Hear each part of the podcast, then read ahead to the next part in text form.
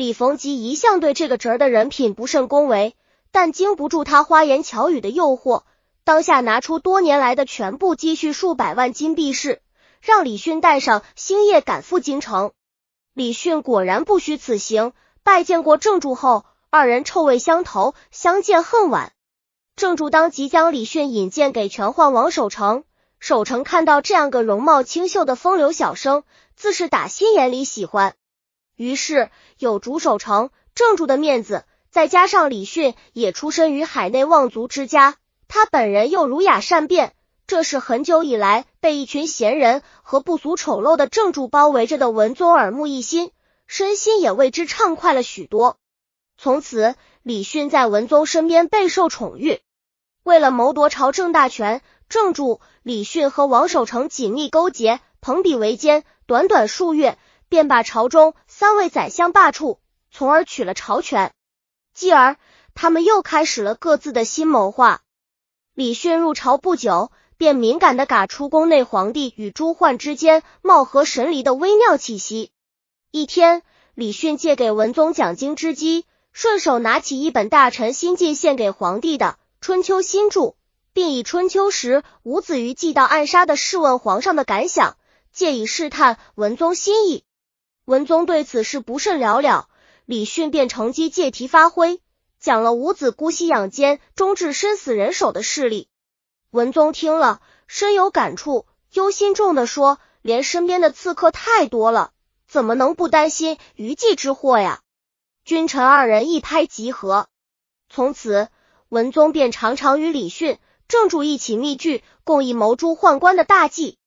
对于这次举事，文宗比以前要有信心的多，因为与他谋议的李训、郑注都是以宦官势力示进的，对此也皆知，所以不会引起任何人的疑心。太和九年七月，李训、郑注先成文宗旨意将王守成派往外地拦军，以使其失去群宦的护卫，随后便派人将其秘密毒死于驻地。王守成亡故，人心大快；郑注则以诛逆之功，名声大振。朝中传言郑注不日将升任宰相，李迅听了这话，心丹很不是滋味。虽说李迅是郑注一手扶持起来的，但以他的胸怀，岂是能甘心久居人下的？如今王守成虽伏诛，但宫中幻术数大根深，权宦裘世良等仍可继续施展淫威。要彻底拔掉这棵大树，要搬掉挡住自己通向权力顶峰的障碍。必须从长计议。九月，李训授意文宗，让郑注出任凤翔节度使，以便于日后里应外合谋诛幻术。十月，一个诛除朱焕的秘密行动计划由郑注、李迅谋划出台了。郑注、李迅与文宗共谋，于王守成葬礼之日，即十一月二十六日，让所有宦官都到白鹿原工厂去参加葬礼，届时在周围埋伏兵丁，将宦官全部杀掉。郑注了解李迅心思，如同了解自己已一样，被迫出之风响已经使他够被动了。此刻他不会再次失去机会。郑注抢先请战道：“守城有功于国，臣愿亲王主持丧礼。”文宗哪知正李有戏，当即首肯，并加其忠勇。白鹿原计划被郑注抢了头功，李迅很不甘心。回府后，立即召集二位亲信商议对策。他指出。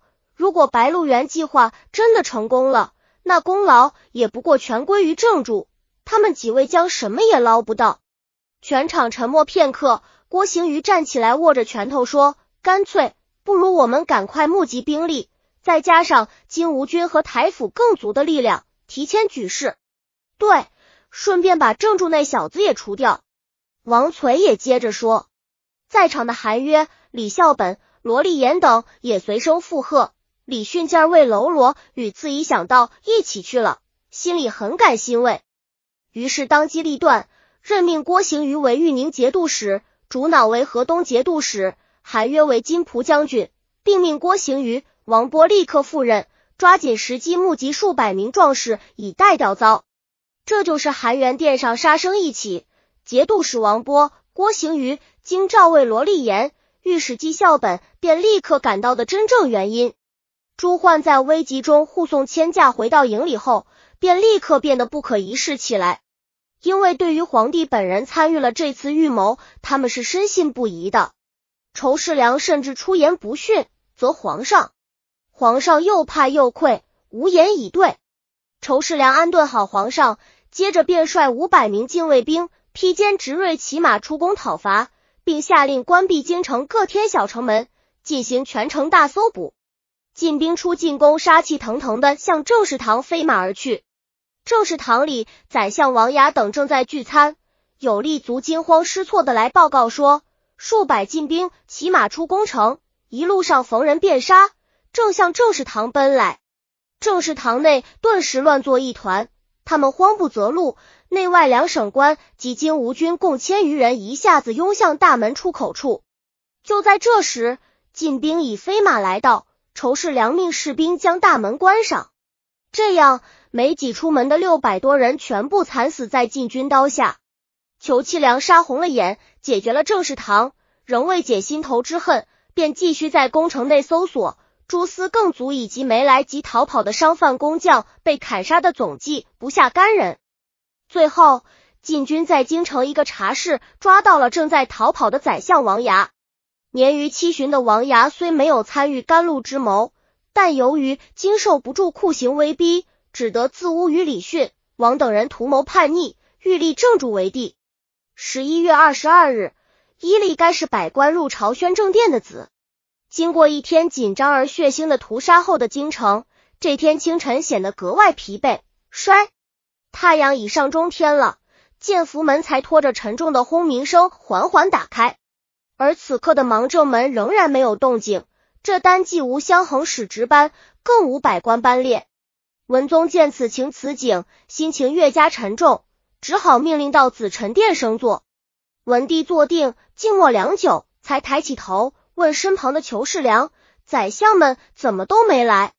丑土良尖声回答：“宰相王牙等人妄图谋反，已被关进大牢了。”说着，将王牙的自贡状递给文宗。文宗接过供状的手微微颤抖着，心中苦不堪言。他不忍去看这份浸透了鲜血，并将继续制造屠杀的所谓供状，只是将状子拿给殿下的左右仆射，问道：“这是王牙亲手写的吗？”左右仆射头都不敢抬一下，蜷缩作一团，匍匐在的，连声说：“是的，是的，真是这样。”那他们罪不容诛。再说李训见宦官摆走銮驾，几次拦驾未成，知道大势已去，便向手下人要了件绿布衫穿上，骑着马狼须而逃。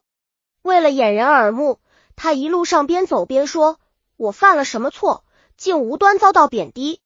路人见他神色异常，但听他如此一一说，便也不再疑心。李训出京城，玩命的向凤翔奔去，本欲投奔正主。不想在州乌县被首吏擒获，州乌首吏楚半生官运坎坷，这下总算碰到了一次立功的机会，他可不想轻易放过。宋楚押着李训木叶兼程赶赴京城，一路上做着青云直上的美梦，禁不住心花怒放，脚上如同生了风，愈走愈快，不知不觉就到了京城城门外。成为阶下囚的李训与宋楚心情却恰恰相反。他想到京城后等着他的酷刑和非人的凌辱，心中完全失去了活下去的勇气。朝廷已降旨，捉到我者将有厚赏。听说京城禁军正在到处搜捕，我们这样进城，肯定会让他们把我抢去。你不如把我杀死，拿人头去领赏。宋楚听了，觉得言之有理，便挥刀砍下李训的脑袋，用衣服包了，匆匆向京城而去。十一月十四日，甘露行动的主谋王郭行瑜、罗立言、李孝本、韩约和自污而作罪的宰相王牙，以及他们的亲属不问亲疏、老幼干鱼口，全部被斩于兴安门外的独柳树下。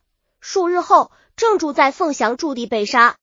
在查抄正住宅地的时候，官兵们意外的搜得了久闻大名的回春丹，可惜这时回春丹上已经满是虫了。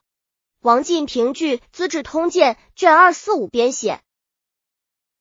本集已经播放完了，喜欢的话记得订阅专辑，关注主播，主页更多作品在等你哦。